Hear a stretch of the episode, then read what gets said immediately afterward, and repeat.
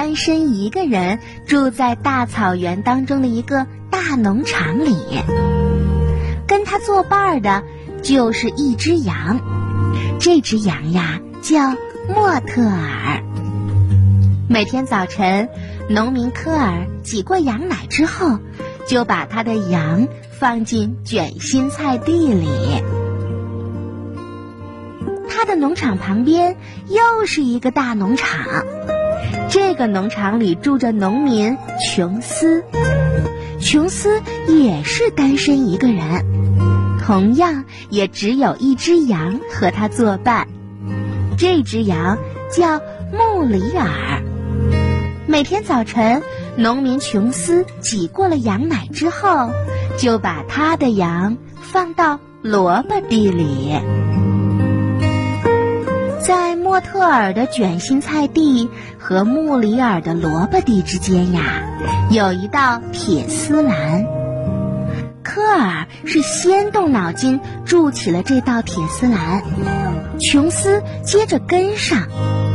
他俩都想。这可是唯一的办法，可以防止对方那只馋嘴的羊来吃我种的东西。这两个农民心里都这么想。本来也可能就此太平无事，可是有一件事是他俩都没有想到的，那就是能吃到卷心菜的小羊莫特尔。爱吃萝卜，能吃到萝卜的穆里尔呢，爱吃卷心菜。大家必须知道，什么也阻挡不住羊的胃口。最后，小羊穆特尔和小羊穆里尔对他们的难题想出了一个圆满的解决办法，那就是每天这两只羊。互相交换东西，莫特尔会把几个卷心菜从铁丝栏下面推过去给穆里尔，穆里尔呢也把几个萝卜从铁丝栏下面推过来给莫特尔。这样做让两只羊都非常的快活。就这样一年年的下来，他们俩成了分不开的好朋友。可是，终于来了这个要命的日子，因为他们的主人科尔和琼斯发现了两只羊在干什么。哦，不能让他的羊嚼我的卷心菜，可不嘛！我也不能让他的羊大吃我的萝卜。科尔和琼斯都要必须终止这件事儿。于是，科尔和琼斯弄来了木板和钉子。接着，他们俩动手，又锯又敲，埋着头干，简直没看到对方一样。这个木围栏呀，连一条小缝缝都没有。是的，两只羊一点儿也不能把东西从小缝缝里塞进来。可是，这两只羊可不怕，它们俩的牙可够厉害的。第二天，他们就在木围栏上啃出一个窟窿，照旧，他们俩交换食物。当科尔和琼斯发现的时候，觉得这两只羊实在是太麻烦了。于是，两个农民又弄来了砖头和泥浆，他们把木围栏换成了砖墙。看，砖头羊可啃不动啦，啃不动了吗？可是，两只羊还是想出了办法。他们在砖墙下面开始挖呀挖。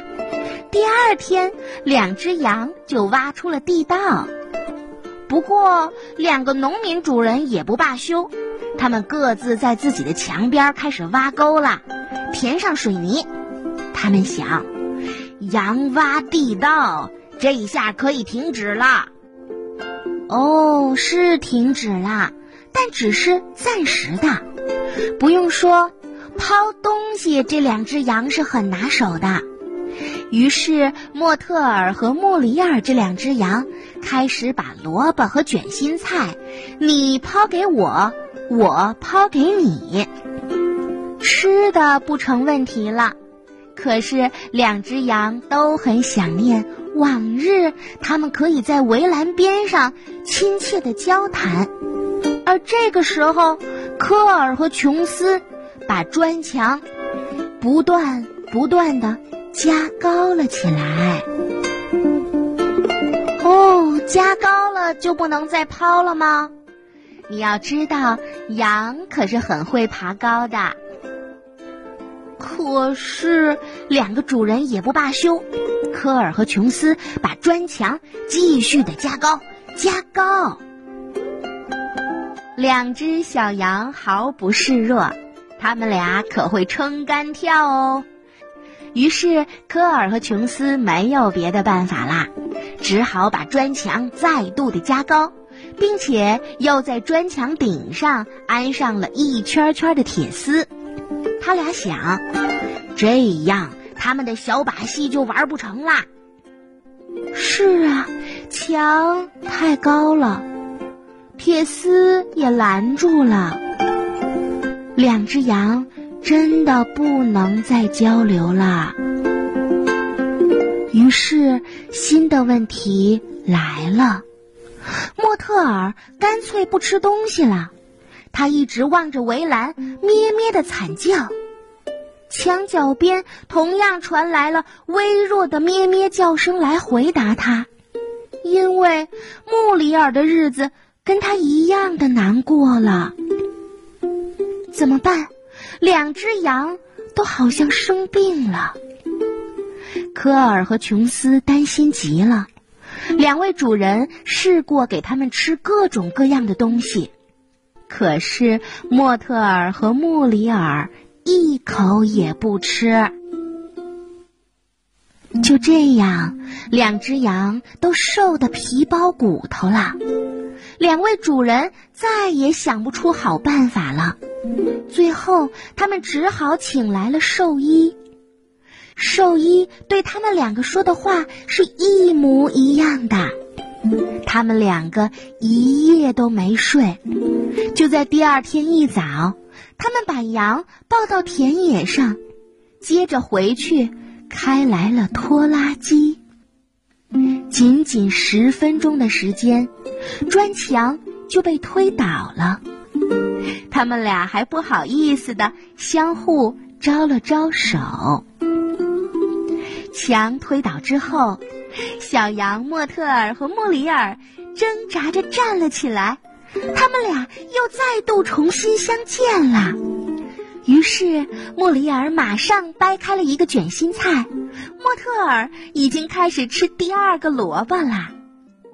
科尔和琼斯还是照旧过他们原来的日子，可是他们有他们的羊，彼此成了好朋友。对于他们四个来说，这就已经足够啦。现在，四位好朋友真的每天都很快乐。